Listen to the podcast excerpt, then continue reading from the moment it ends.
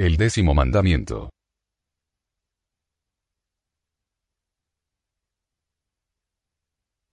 No codiciarás.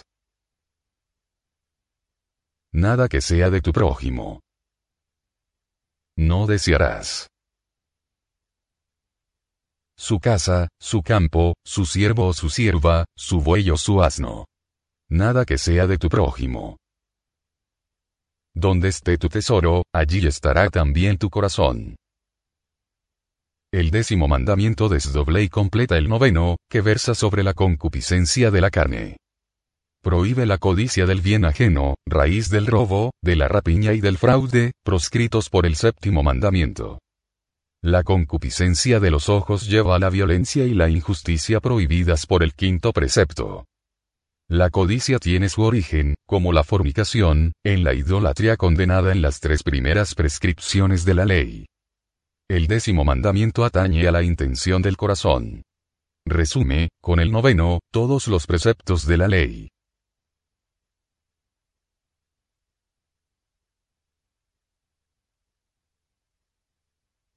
El desorden de la codicia.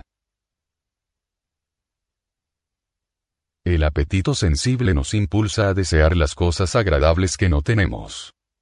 Así, desear comer cuando se tiene hambre, o calentarse cuando se tiene frío. Estos deseos son buenos en sí mismos. Pero con frecuencia no guardan la medida de la razón. Y nos empujan a codiciar injustamente lo que no es nuestro y pertenece, o es debido a otro. El décimo mandamiento proscribe la avaricia y el deseo de una apropiación inmoderada de los bienes terrenos. Prohíbe el deseo desordenado nacido de la pasión inmoderada de las riquezas y de su poder. Prohíbe también el deseo de cometer una injusticia mediante la cual se dañaría al prójimo en sus bienes temporales.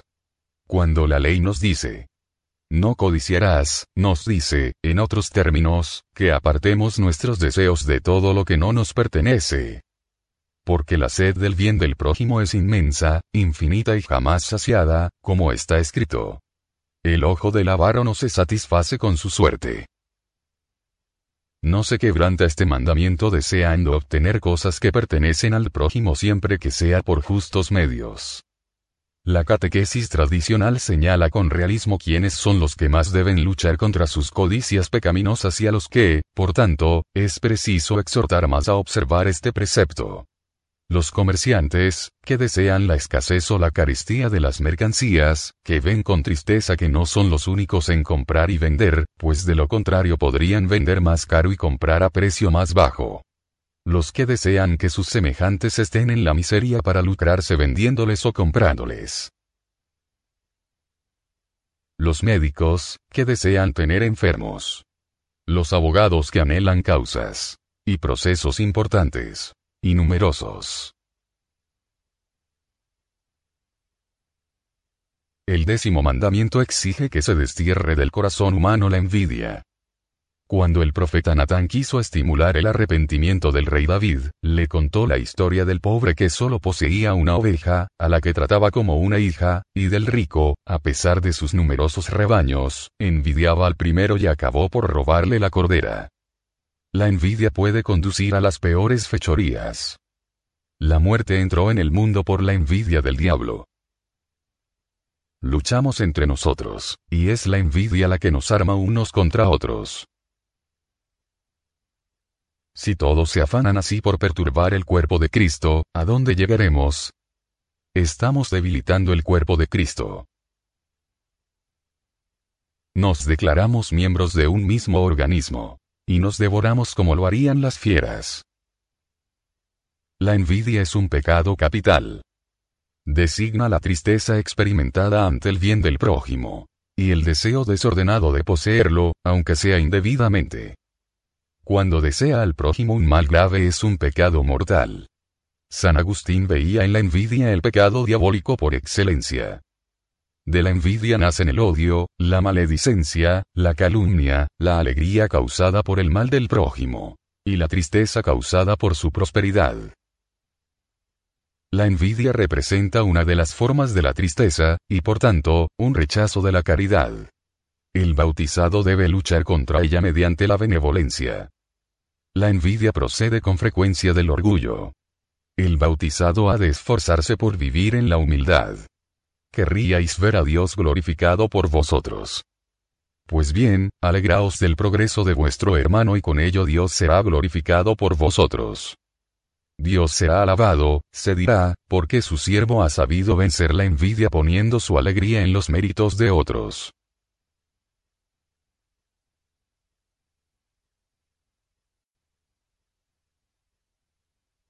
Los deseos del espíritu.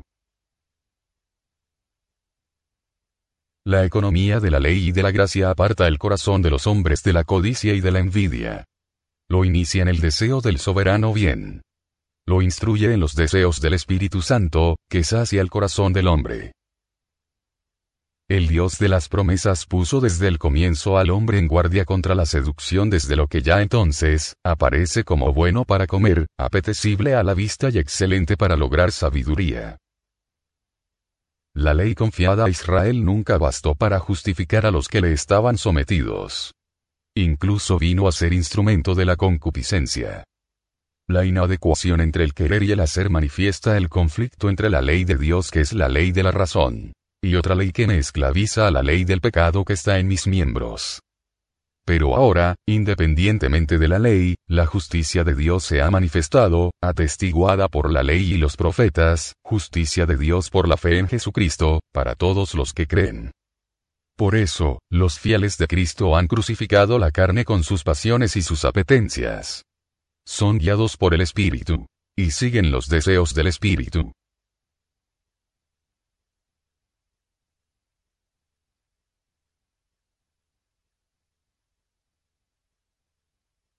La pobreza de corazón.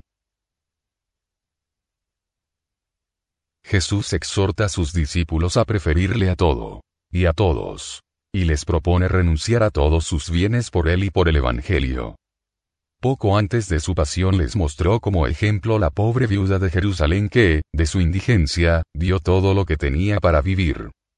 El precepto del desprendimiento de las riquezas es obligatorio para entrar en el reino de los cielos todos los cristianos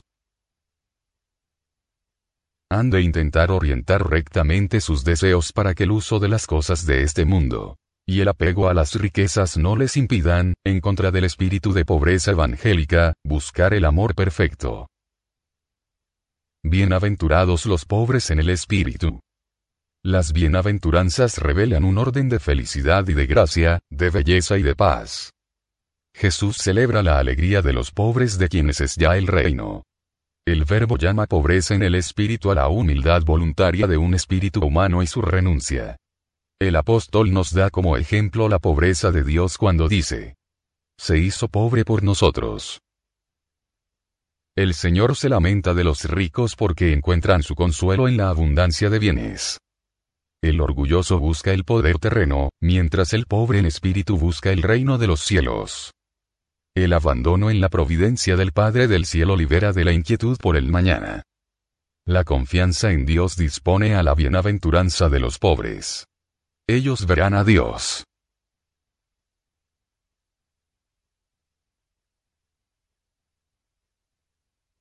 Quiero ver a Dios.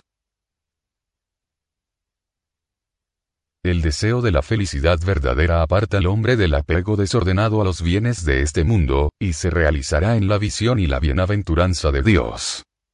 La promesa de ver a Dios supera toda felicidad. En la escritura, ver es poseer. El que ve a Dios obtiene todos los bienes que se pueden concebir. Corresponde, por tanto, al pueblo santo luchar, con la gracia de lo alto, para obtener los bienes que Dios promete. Para poseer y contemplar a Dios, los fieles cristianos mortifican sus concupiscencias, y con la ayuda de Dios, vencen las seducciones del placer y del poder. En el camino de la perfección, el espíritu y la esposa llaman a quienes les escuchan, a la comunión perfecta con Dios. Allí se dará la gloria verdadera. Nadie será alabado allí por error o por adulación. Los verdaderos honores no serán ni negados a quienes los merecen ni concedidos a los indignos.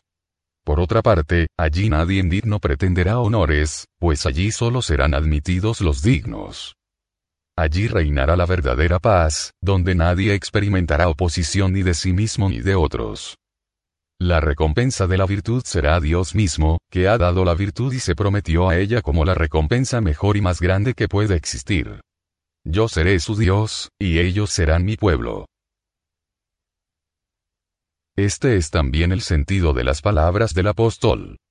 Para que Dios sea todo en todos. Él será el fin de nuestros deseos, a quien contemplaremos sin fin, amaremos sin saciedad, alabaremos sin cansancio. Y este don, este amor, esta ocupación serán ciertamente, como la vida eterna, comunes a todos.